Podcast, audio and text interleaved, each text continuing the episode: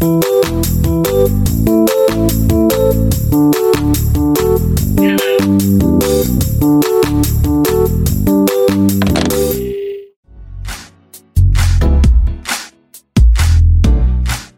大家好，欢迎收听新一期的《没话可说》，我是新晋主播 Persica。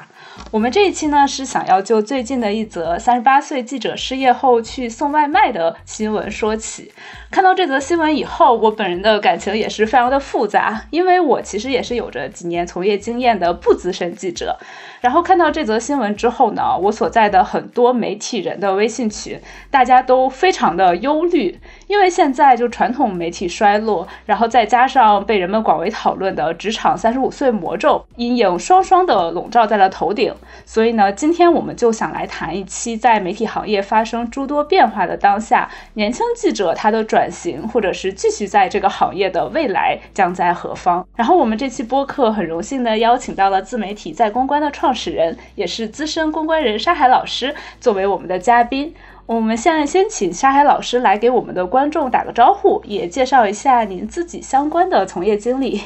Hello，大家好，我是沙海。那个。我们目前呢，我这边是在公关和阿黑达公关的创始人，我们是专注在这个公关领域做服务的一家企业。那我们呃公司也创建了六年，服务了蛮多知名的品牌。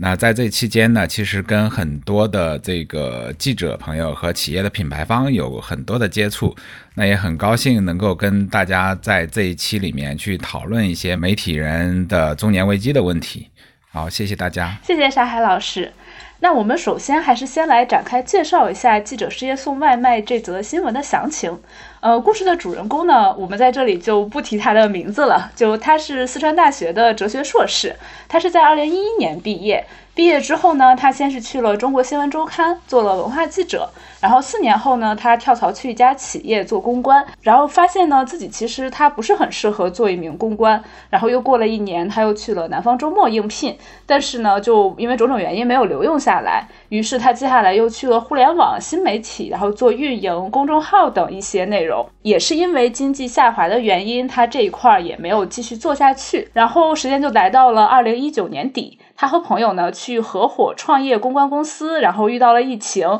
很艰难的支撑了几年，然后到二零二二年呢，他就也不再做下去了。迄今为止呢，他说他自己的经济来源、生活状况基本上都是在靠接公关稿啊、上网课啊等等零工，然后直到最近三个月才开始送外卖。不知道沙海老师，您之前有没有关注到这则新闻？他其实和您的从业经历有一部分是非常重合的，就他也做过公关，就不知道您当时有什么样的。感受，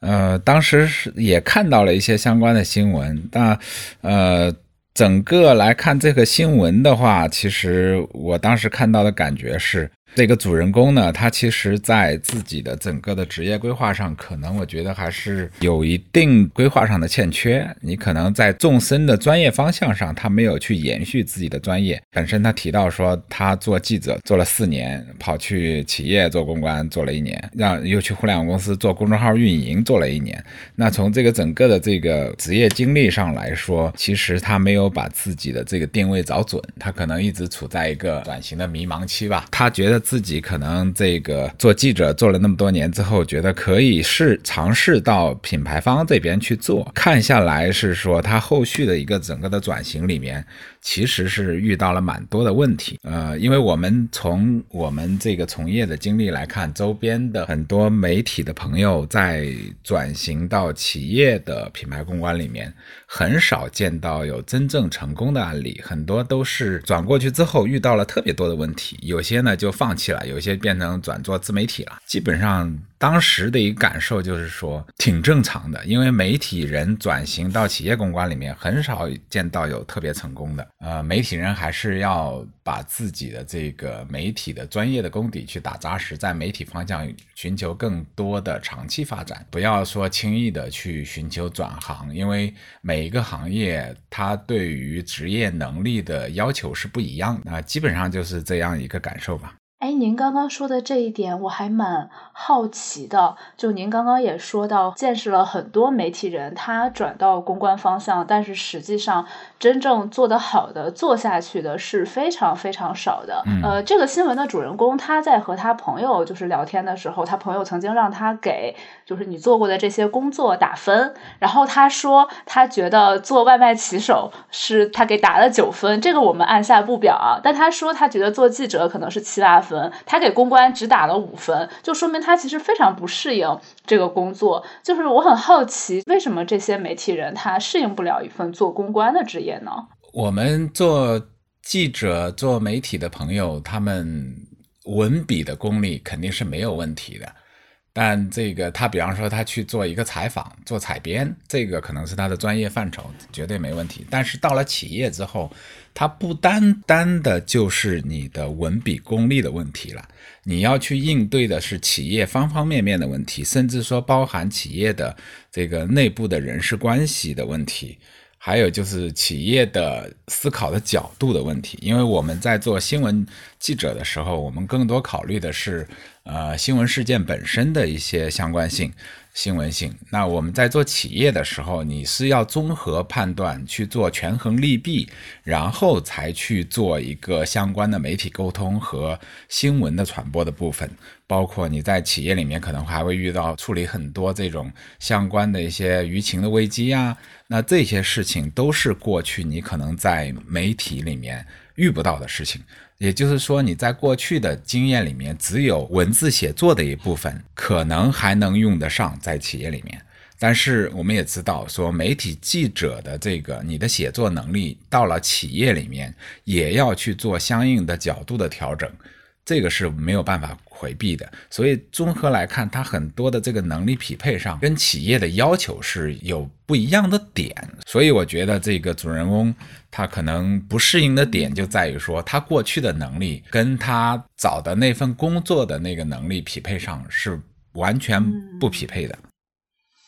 我大致了解了。哎，我有一个不恰当的比喻，不知道这样说合不合适。那我们可以理解为他算是从甲方跳到乙方了吗？不知道公关人会不会这样去讲？嗯，呃，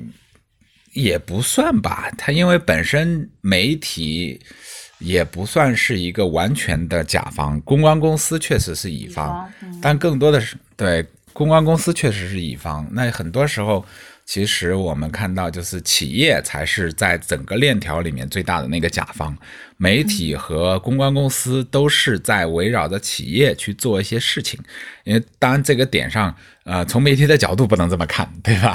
那从甲方的角度，他肯定是这么看的。那不管是你的公关公司还是说你的媒体，那我找到你们是想你们给我提供一定相关的服务，对不对？嗯，没错。哎，其实这个新闻让我还挺有感触的，因为您刚刚像介绍了，其实公关他的工作方式跟嗯在媒体的这种记者思维还是有很多的不一样的。但是其实我发现，就是在很多记者，就是可能包括我自己在接触到的一些从业经历里，因为我们都说就是有一个可能职业发展的路径嘛。那记者他的可能职业发展的路径是什么呢？我来说说，可能我自己了解到的，就是呃，因为记者嘛，他可能常年是跑。跑一线，但是可能跑到一定年龄之后，他会选择就是，呃，从一线的现场退下来。他有的呢，他会选择就是继续在媒体行业，那他不转行，他可能会做编辑，然后做管理、做主编等等的。但是呢，有的记者他可能就是会在这条线积累人脉之后，跳到企业去当公关啊、运营啊。就是这个，在我们的理解中，好像它是一种非常。顺理成章，或者说是在我们这个呃，就是职业圈子里面非常顺理成章的一种发展路径。对，大家觉得顺理成章，但我还是认识一些嘛。嗯。基本上他们认会认为说，如果他这个不在自己的本职业条线上去做编辑、主编，他有一些在条线口的。啊，有些条线口的确实会选择去企业里面，但是这个怎么说呢？就还是会遇到前面我说的那些问题，因为你在整个的这个你的身份切换之后，你是要自己去调整适应，快速去改变自己的一些工作方式，这个是没有办法的，只能没 只能我们这些朋友自己去适应，是没有办法有什么其他的捷径的。然后。其实，但是我们看到，嗯，有一些媒体的资深的记者。朋友，他其实是有另外一个很好的转型，就是比方说他原来是财经口的，他就把自己做成一个财经自媒体。我觉得这也是一个比较适合、恰当的一个转型，因为他在这个过程中，其实他的呃能力的方向不用去做过多的调整，你只是在你过去的这个经验范畴上做了一个自主创业的一个行为。那原来你是给，比方说给报纸、给媒体去去做一些采访、写一些。新闻，那现在呢？你是自己做选题，自己去找一些被采访人，然后去做相应的这个文章出来，那去网络上获取流量，去获得广泛关注，从而把自己去培养成一个媒体的 IP，其实就走向自媒体的一条路径了。因为现在我们看到自媒体其实还是利益空间还是蛮大的，因为很多的这种大的一些自媒体的账号，它的收费其实都挺贵的。所以我觉得这也应该也是一个蛮好的一个途径，因为过去你比方说你在媒体里面一个月可能拿个两万块，对吧？但是如果说你把你自己的这个自媒体账号真正培养成一个某一个特定行业的大号的时候，你可能呃一篇稿子就把你过去一个月的工资都收回来了，对吧？对对对，嗯，哎，这个地方我还要非常感叹的说一下，每个月拿两万块，这种对于小记者来说，还是一个非常可望而不可及的一个 收入标准。对对对，就是 那么那么低的吗？对对对，是这个样子。其实我看到就是这则新闻，真的是在我所在的一些微信群里，就这些微信群里面很多都是九五后、零零后的记者，就大家都非常年轻嘛。就是这个一出来之后，在这些群里真的是疯狂被转。转发，然后大家真的是有一种刷屏式焦虑，因为后来其实也可能是因为在他们都是媒体圈的原因嘛，所以有很多媒体就去采访这个主人公，然后会对他更多的生活的细节啊、一些经历啊，就是挖掘出来。然后呢，我们的群里就大家就会一直在转发这样的内容，然后就是你会觉得它弥漫着一种危机感，然后他们都会觉得，你看，就是这个主人公他曾经做过的那几家媒体，那都是非常非常顶尖的媒体，像南方。周末啊，都是这种什么新闻学子梦寐以求想去的地方。然后他的职业转型，实际应用上没有那么顺理成章，但是在就是可能很多年轻人的职业规划的这种呃展望中，他都会觉得去公关、去互联网可能是一种比较顺理成章，而且就是嗯，那肯定是获得比媒体更高收入的 这样一种人往高处走的这样的一种转型方式。对，就曾经都是挺热门的，但是你发现哎。他现在这些事情他做不下去了，而且他可能还很就是落魄吧，因为人们可能去看外卖骑手，多多少少还是抱着一点这样的看法，然后呢，就会让大家觉得，哎呀，我有一种前途渺茫，是不是我将来也会失业的 这样一种忧虑感？我觉得是这样子的，就是说，如果本身就你已经在这个记者这个行业里面了，我们可以给自己去做未来想转型的方向多做一些职业的铺垫。你培养一些这种相关的能力，那你在未来做转型的时候，可能就会相对顺利一点。包括我们看到那则新闻里面，其实这个主人公。他有说到一个观点，说这个他觉得送外卖比写新闻稿、比写公关稿还要舒服，对吧？对他觉得要幸福，对他觉得要幸福。从他表达的这个观点上，我就觉得那可能写新闻稿本来也不是你擅长的呀。从写公关稿这件这个角度来言，可能本身就不是你擅长的。你可能这个你在这方面没有做到足够的专业，所以你会觉得写公关稿是痛苦的，对吧？不如送外卖来的轻松，来的自在，对吧？我觉得这个。这就是一个专业能力的培养的问题了。那可能你会觉得这个公关稿和新新闻稿。它确实是有区别，但是你在做记者的时候，难道就不能去思考一下别人这些企业公关，他在写公关稿的时候，人家的思维方式，人家站的角度，人家在叙述一些这种事情的时候，采用什么样的方式，这些你也是可以去学习的，对不对？那我觉得这个是，我觉得是可以去潜在去培养。那包括你做记者，肯定会跟很多的企业是有相关的一些沟通和交流。那在跟企业公关交流的这个过程当中，是不是可以去向人家谦虚一点，向人家也学习学习？对吧？做记者老师、做媒体老师的时候，我们不能老端着，对不对？你你也得向人家学习啊，人家有人家的专业，对吧？我们有我们的专业。我们在做媒体记者的时候，那我们的专业是站在我们媒体的角度怎么看待事件本身。那人家这个企业公关的角度是说，人家站在这个企业自身利益的角度，应该去讲述，对吧？怎么去讲述？用什么样的逻辑？用什么样的方式去讲述？那我觉得这个是在你整个的从业过程中，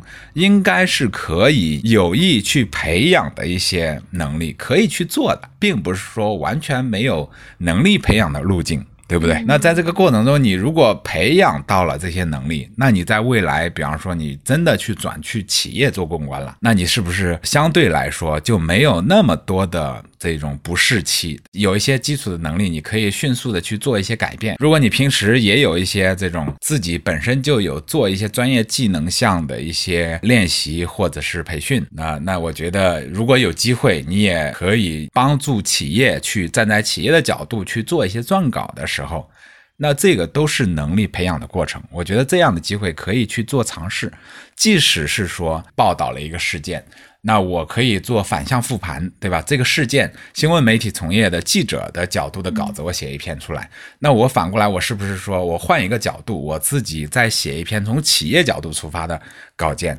我自己去锻炼吧？让我再对比说，从新闻记者的角度这篇稿子和从这个企业公关的这个角度写的这篇稿子，这两篇稿子它到底有什么不一样？它的观点角度有什么样的区别？那从这些点上不断的去磨合。你把你自己的这个写作的风格也去做一些这种磨练和调整，也许你在未来就你写出来的稿子，你做了企业公关之后写出来的稿子，媒体老师都是很喜欢的，媒体记者都是很喜欢的。有这样的一种能力，那你未来做企业公关的时候，那你的稿件，那媒体都很乐意看的。嗯，其实这种确实从不同角度去琢磨的这种意识是非常重要的。因为我之前其实还在想，就是说是不是可能也有他原本在做的那个条线的原因。我们刚刚其实也聊到就是条线这一点嘛，因为记者和记者的类型可能千差万别，就是热点记者和长报道记者，然后即便是长报道，那他可能就是财经记者，然后和文化记者，其实他们关注的领域是非常不一样的。我原来可能会觉得说，是不是可能做财经的记者，他更容易跳到他所关注的那条线去，就比如说像。是现在像很多做汽车啊、做科技啊、做 AI、做新消费的这些等等，他是不是可能更容易跳到对应条线的这个企业里面去做公关、做宣传？然后我们新闻的这个主人公，他之前其实是一名文化记者，就是他采访过很多很多的作家，就是他的文笔也还就是可圈可点。然后，但是他现在可能落在一个就是我们知道文化可能本来也是这个时代的奢侈品啊，就是做文化行业的人钱都不是很多。然后他现在就觉得，嗯。他可能找不到一份特别心仪的工作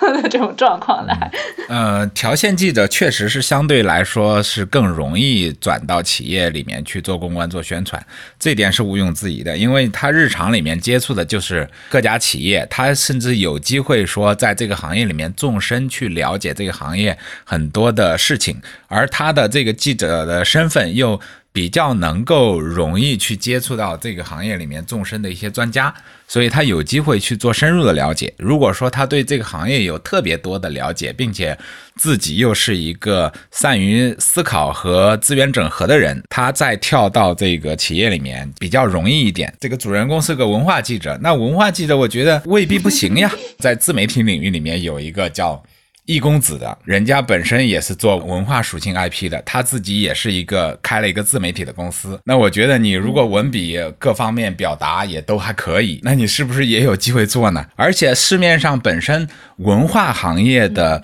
一些公司也有呀，也有一些这种文学类的文化类的公司。那这个对你来说也是一种。可以去尝试的领域，我觉得这个还是可以去尝试的。另外一个点就是说，做文化记者难道就没有机会锻炼你的别的能力吗？我觉得未必，因为我们做我们做这个企业公关的层面上，我们都一直不是每家企业你都能够遇到很多的这种复杂的公关情况，对吧？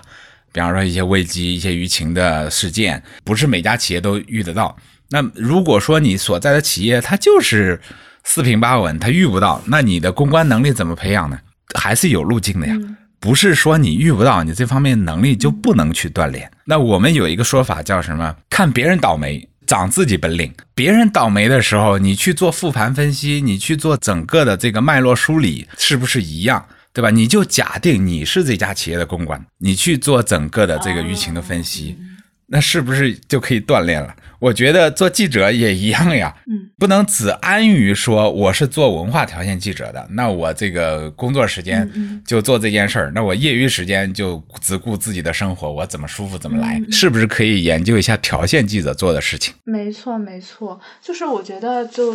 尤其是可能在过去一种这种传统媒体的它的职业路径正在消亡的。的这个过程中，就人们可能真的不能再安于说是我只负责我自己的这一亩三分地了。就比如说文字记者，他可能过去是一个真的是一个非常非常单纯的工作，就是他只要负责联系采访对象、采访，然后生成一篇文本就可以了。但是现在其实越来越多的地方会去招全媒体的记者。其实我们自己对这种就是你要就是三头六臂的技能这种事情还挺头疼的，因为觉得就是学很多东西真的很就真的很心累。对，但是好像。确实，就是一种传统的路径，就可能慢慢的就已经走不通了。对你，当传统媒体走不通的时候，那你就得给自己去找出路呀。你现在也许你还能在这个自己的路径上再往上走一走。但是如果说你某一天突然间这条路走不通了，那你有没有给自己准备第二条路？没有给自己准备第二条路，那你可能面临的就是非常大的迷茫期。在这个迷茫期里面，那你觉得你应该选什么路，你就选不好，很有可能就像这个主人公，对吧？呃，就离开媒体之后，就反正怎么都不顺了，就一直在换，对吧？那我觉得这个东西就是你前期准备没有做好，那更多也有是说你可能在过去的这个从业经历里面，啊遇到事情，你比方说你做一个项目，单纯的当成一个采访去做了，你如果说单纯的就说我跟他做了一个采访，采访完结束，我写了篇稿子结束了，对这个行业、对这个人、对这个企业，我永远没有回头再想过他任何事情。对吧？那等于是你就放弃了一次机会嘛？对，我们要说这个真的是怎么说呢？就是记者这个行业的就是一一体两面性吧。就记者这个职业真的是赋予了你很多就是特权，就是给予他给予了你一种身份，就是这种身份其实你可以更容易进入别人的生活。就是你要做别的工作，你可能永远都没有办法了解了解你永远都没有办法了解的一些领域。对，就是其实看起来是可以积累更多对其他行业的了解和人脉的。其实我们就是会有一些人说，就是可能作为记者的一个成长路径，应该是你先去做特别特别广泛的选题，就是各种各样的社会的选题啊什么的。就我可能以比如说以社会新闻这种事情为例，然后呢，你各种各样的就是什么矿难啊、火灾啊、地震啊，就各种各样的你都去做。这个时候你作为一个新人，你可能不太了解你自己。擅长什么，然后但是你都去做了，可能做上一段时间之后，你会慢慢的发现你自己对什么更感兴趣，然后有了一个更擅长的方向，然后慢慢的你是不是就可以成为那个领域的专家，然后你在那个领域里面去钻更多。但是其实我也想到，我有一位朋友，就他曾经是在一个就还蛮好的媒体做了好些年，然后但是他最后都觉得说是。他没有得到这样的收获，就是他觉得他对所有的呃发现其实都可能是非常浅尝辄止的，就一直是一个旁观者。因为因为可能记者的这个身份就是你可以接触特别特别多的行业，你可以在一定的范围之内，在你所要的主题之下知道很多事情，但是可能也就到此为止了。然后他就会觉得说，我永远都是悬浮在这个社会之上，旁观着这些人是什么样的。然后，所以呢，他就觉得，嗯，其实我不要再做记者了。对他觉得就是并没有带给他什么对这个社社会的了解。我觉得这个是每一个人对待事情本身的自己的价值观和沟通方式的问题吧。因为你，你作为一个记者，如果说你真的是在每一个板块里面都浅尝辄止，那你肯定收获是最少的。你如果能够深入去研究、去交流，给对方产生更多的价值，因为本身这个人与人的沟通其实是价值对等的沟通才。更具备价值。你如果不能够提供价值，那别人对你的沟通可能也仅存于这个你的对你的身份的尊重，对吧？你是记者，那我必须要跟你去聊，然后因为我也需要说你这个在给我的这个企业做一些报道，尽量写得好一点，对吧？人家可能表面上对你都很好，但是你如果不能提供更多对等价值的一些沟通和其他的一些价值方式，那别人对你可能也只是说，哎，有一个媒体记者，我跟他聊过了，对吧？那但是可能转头可能过一段时间也就忘了，对不对？那因为这个东西，我们在企业里面本身也是一旦你脱离了平台，你会发现你的很多东西都不好使了。因为很多时候其实是平台价值，而不是你个人价值，对吧？特别是一些大厂的一些 大厂的一些中高管，在位子的时候，大家都捧着你，觉得哇，这很厉害，很厉害，你怎么样做都行。然后大家也都对你表忠心。如果哪一天你出去单干了，我们也给你做。对吧？但是真正到你出去之后，你会发现啊，这一帮人可能也不太跟你搭话了。然后你你说一些事情呢，人也总总以各种理由去推脱，对吧？找一些借口。那我觉得我们做记者可能也存在这样的问题，不能让这个光环掩盖了自己的实际的能力和与人交流提供的价值。这个时候感觉就像我们说的，就是可能潮水退去之后，就你才发现这个人可能他究竟是他自己有能力，还是他只是背靠着他所在的这个平台，然后他拥有之前的那些光环。没错，没错。要真的，特别是在一些大平台、大媒体，我们要时刻的把自己的光环摘掉之后，看自己的能力的成长，自己的能力是否得到了更大的进步空、进步成长。这个这点还是要自己要反时刻去反思，时刻去看自己的能力规划，自己的职业成长的。我感觉在这则新闻里面，其实还有一个特别受到大家广泛讨论的一个话题，就是又是这个三十五加危机。这些关键词被放在题目上，就是前南方周末记者，然后还有就是三十八岁这些东西，就是。它被组合在一起作为一个题目的时候，你就会觉得，哎，它非常的刺眼。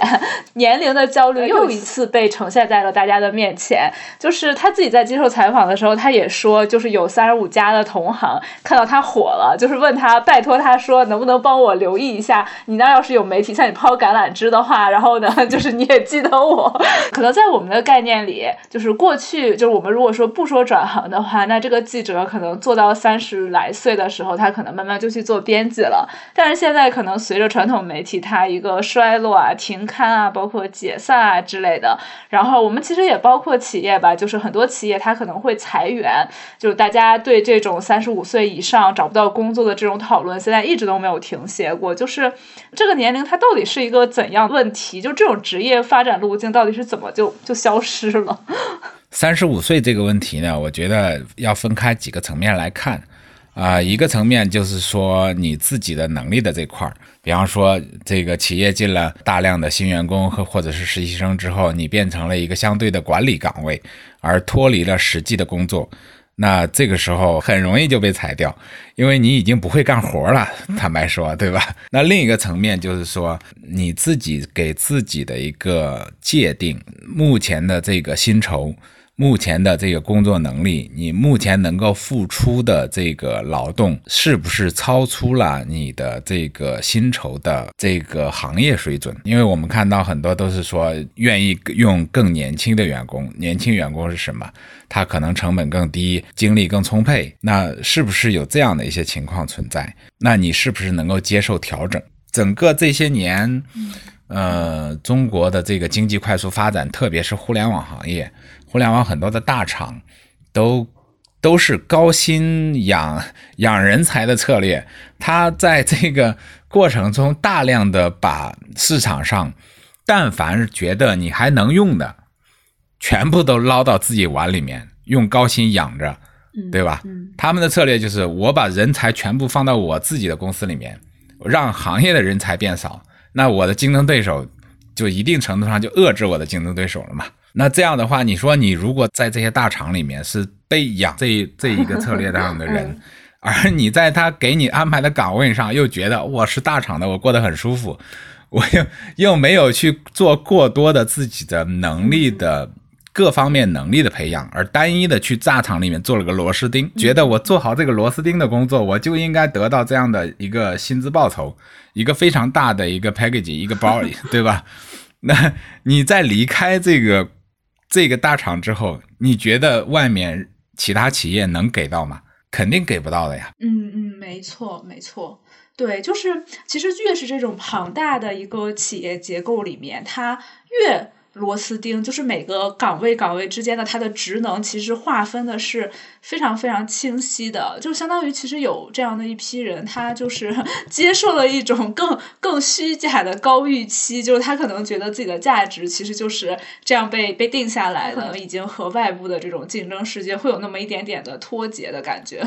没错呀，因为你在大厂里面，你觉得干什么都能干成，为什么？因为大厂有资源、有资金、有人。所有的部门都能够全力支持你、配合你，给你最注入行业最好的人资源，对吧？那你当然能干成了。但是你到中小企业里面，你可能面临的就是说，我没有最好的行业资源，我也没有最好的人，对吧？甚至我的预算都有限。很多人到了中小企业之后，就是不会干活啊，一做做一个计划做出来说，一下弄个几百万、上千万。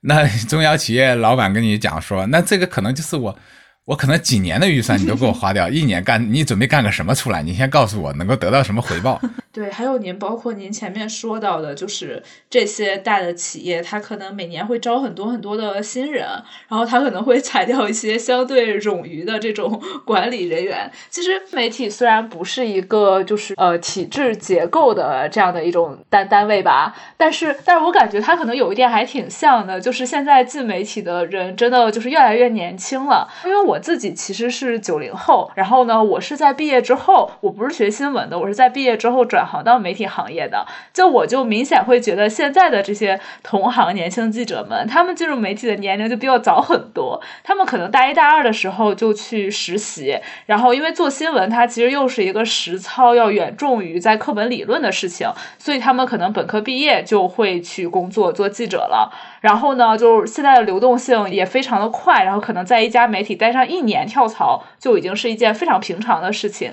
然后甚至我可能还知道一些本科毕业做了记者，然后工作了两三年，觉得哎这个行业实在是就是没有兴趣做下去了，然后他索性再去读个学位，然后呢他就他就转行了，然后这个时候他可能依然年纪上是很有竞争优势的。然后呢，这个呢也就让很多媒体他其实对培养记者的这种耐性在降低，因为就是他其实总有大把大把的年轻记者会涌进来，就包括可能。呃，我们也知道会有很多的实习生，然后实习生的薪酬相对来说也非常的就是便宜好用吧。然后呢，就是彼此之间的这种耐性都在降低，所以呢，就是这种就是年龄相对来说大一点，然后呢，但是可能又没有那么资深的记者就会觉得，哎，处境很尴尬，就可能要被优化掉。我甚至前一阵子还看到了一个媒体的招聘启事，就是说，我们已经不招三十岁以上的记者了，然后就会觉得，哎，非常非常有危机感，因为他就。就是真的，你感觉他永远都不缺更年轻的人愿意去他那里工作，因为因为他的本身他的这个媒体的招牌放在那儿了，他可能是有影响力的，所以那个行业的新手进去总归想进入几个大的媒体，他可能就是其中之一。那这样的话，他是不缺的呀，他一直有源源不断的新人涌入，他可能呃对于这个基础的。岗位基础的记者岗位上，他就没有那么多的耐心了，因为有一直有新人进来。如果说本身这个 这个你的这个对你的要求就不高，对对，那你的可替可替代性就很强，对吧？对，但是对比这个情况，其实。就我们知道的，可能国内相对来说比较普遍的一个记者的发展路径，就他如果说是不转行去企业，他接着在媒体的话，他可能慢慢的三十来岁，他可能就会变成编辑。就是，但是我知道，其实很多国外媒体的记者，呃，他们可能五六十岁，他们还在天南地北的采访，就是他其实依然很乐于做一个很很一线的位置。我觉得这个是自己的心态和定位的问题。我们看到很多国外的职业都是有从事非常长的时间，那这个跟人的满足感是有关系的。那你如果说你觉得我喜欢这个行业，我喜欢这个职业，并且我觉得就算他给我的报酬这个十年没变，我还是依然热爱这个我的职业，我依然愿意为他去努力，去为我的热爱买单，那你就可以一直做下去。但是如果说，如果说你觉得我干了一年，然后我就对自己有更高的预期，说我我已经比一年前牛逼很多了，我必须拿到一个更高的报酬。那这个时候，那你可能就你所在的这家公司、这家媒体，肯定是没有办法满足你的，对吧？不可能有再给你提供那么高薪水的一个基础岗位了，对吧？所以我觉得这个还是你的整个你自己对于工作的态度和你自己对自己能力的界定，以及你是否真的热爱这个东西。没错，嗯。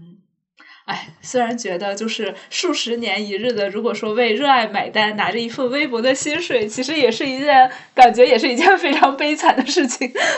对呀，你但是但是这个就会涉及到说，你觉得悲惨的事情。我们说国国外的六十岁的记者，人家并不觉得呀，人家觉得很幸福呀，人家会觉得哇，我为这个事情付出了一辈子，我是很有成就感的。特别是那些国外什么拿普利策奖的那些什么记者，对吧？人家可能本身就是年纪已经很大了，人家拿的薪水可能也并不高，但是人家出生入死，甚至做战地记者，对不对？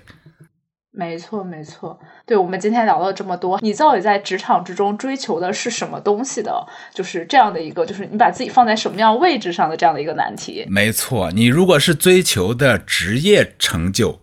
就是你这条线上的职业成就，你就要放弃和牺牲蛮多自身的利益的。你如果是想说，我只是把它当成一个职业，谋取未来更好生活的一个职业，那你就可以放弃了。因为有很多比这个更挣钱的活儿，对对对对，这此此处还是要就是呃叠一下甲，就是说记者确实是一个很不挣钱的工作。如果我们的听众就是有有想做记者的话。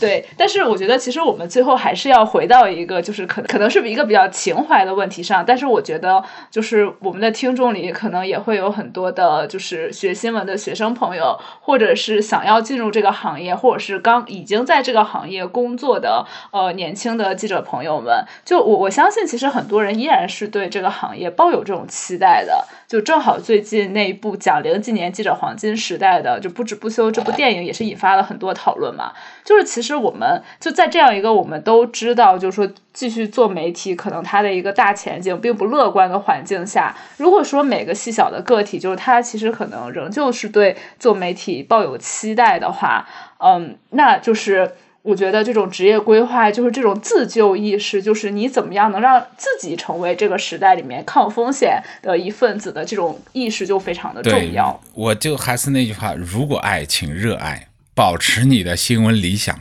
嗯，做一个合格的记者。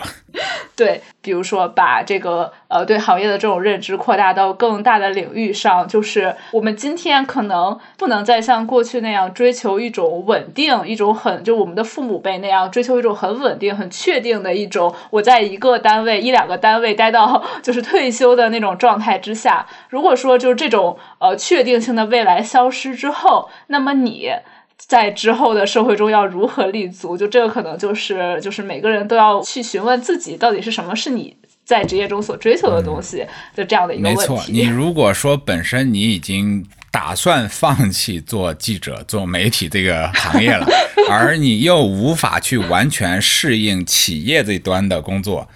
那你就只能打造自己，把自己做成一个 IP，把自己让自己成为流量，成为这个。呃，目前这个世界所需要的那个发声的口径，那你就具备独立生存的能力了。那你可以自由的做自己，对吧？做自己想做的事情，而不去屈就于说，呃，媒体对你的要求，也不用去屈就于说企业对你的要求，你就只做自己喜欢的事情就好了。但是前提是你要真的能够把自己。做出自己独树一帜的 IP，把自己做成自己的未来、自己的流量，你能够形成自己的行业影响力，能够对某些特定的行业稳定输出自己的一些看法、一些意见、一些观点，从而让这些行业内的其他媒体、其他的一些企业为你的生活买单。我觉得这个可能就是你需要去做的自救的储备了。嗯，没错，而且这其实比你在不管是你在机构媒体里面做事，或者是你比在企业里面做事，可能是要更考验你个人能力的一件事，因为你需要非常的三头六臂。不再是一个就是只写稿就好了，后面的步骤有编辑啊、运营啊，他帮你去做这样的一个过程。你可能也不会像企业那样，就是你作为一个公关，其实你还有很多来自其他部门的内容支持。就是这其实可能会是一条更加荆棘遍布，但是如果你能做出来的话，它可能会是一个让你的职业生涯就是更加延长的这样一条路。没错，你的收益这样是最大的，但是你的压力也是最大的，因为。不再有任何支持，完全是要依靠你自己的个人能力去发展的途径。你不再拥有任何的资源支持，也不再有任何的金钱支持。很有可能你做这样的一件事儿之后，你要谋定的是说，我至少说半年到一年，可能就是放弃收入，打造自己的 IP，打造自己的流量的阶段。只有当你形成自己的影响力的时候，你才有机会变现。因为你没有流量的时候，你是没有变现的机会的，也要做好相应的思想准备。有很多的工作全都要自己做了。对，我觉得上海老师应该在这上面非常有发言权，因为您也是 就是做了在做自己的创业项目，应该非常了解这其中各种艰辛。嗯，没错，我们本身我们在最开始的我们也很难呀，但后来逐渐说我们自己公司业务还可以，我们自己的本身给客户的服务的专业性还也还可以。获得了这个广泛客户的认可，所以现在客户给我们介绍客户，然后保证我们自己的这个生意来源。这样的话，我们也有能力去做自媒体呀，做社群呀，来去拓展更多的途径，给我们自己的企业增添这个引流的渠道嘛。你也要考虑嘛这个事情。嗯嗯嗯，没错没错。对，我觉得我们后面聊了这么多，就是关于自媒，如果说自己孵化 IP 的 这样的过程，也不知道是对对我们的听众们给他们带来一些激励，还是一些劝退。做自媒体要慎重，因为这是一条你走上去之后，你很有可能看不到未来的路。因为现在，因为现在做自媒体的太多了，对吧？你如果说本来在你自己的这个记者生涯里面。都没有能够把自己做到行业的知名记者，比方说你写的一些稿件，大家是非常认可的、广泛流传的，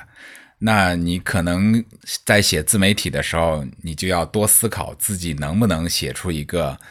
爆款的文章，写出一个获得流量的文章。这种事前的思考还是非常重要的。就是你现在有没有在你已经所在的行业上就开始积极的筹备、积极的去想，就是哪怕是探索我将来可能要往什么方向的去发展，那我到底适不适合这件事情？我可能先去尝试一下，就不打无准备之仗嘛，免得自己到最后觉得竹篮打水一场空。就是过去的事情可能自己也没有做好，然后自己想尝试的事情发现也不是那么适合。对，所以你要提前。储备嘛，不管是你做自媒体也好，你到企业做公关也好，你都要提前储备相应的能力。你做自媒体，你可以先开一个公众号，先写写试试水，对吧？或者是开一个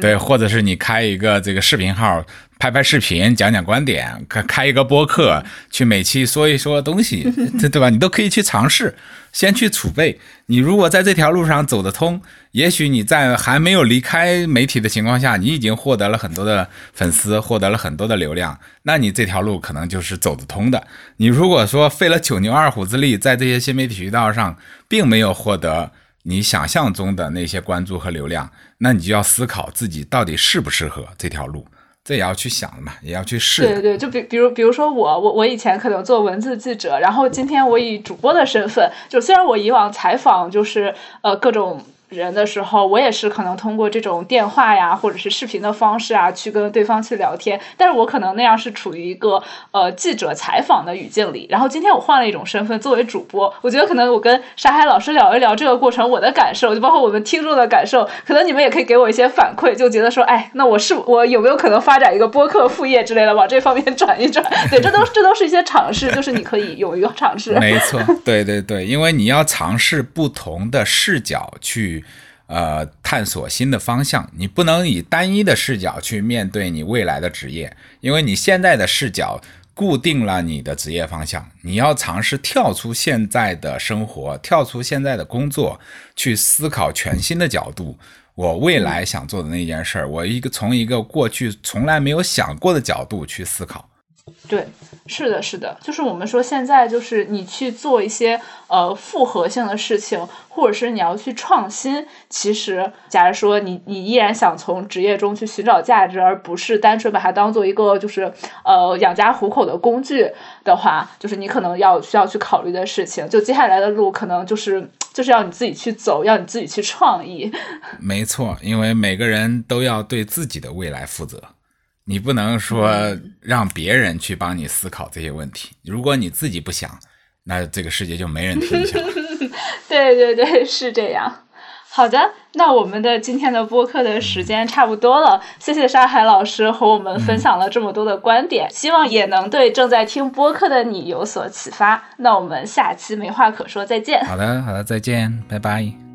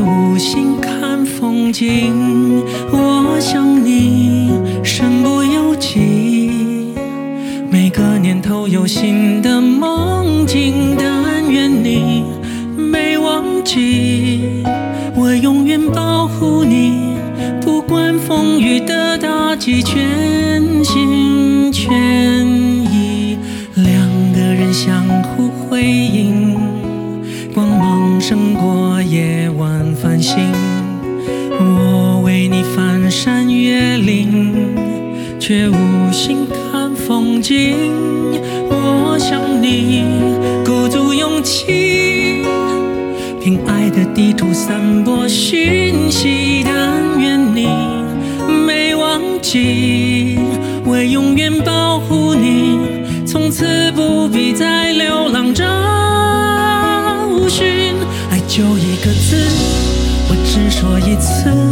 你知道我只会用行动是承诺一辈子守住了坚持，付出永远不会太迟，爱就一个字，我只说一次，恐怕听见的人勾起了相思，任时光飞逝，搜索你的影子，让你幸福。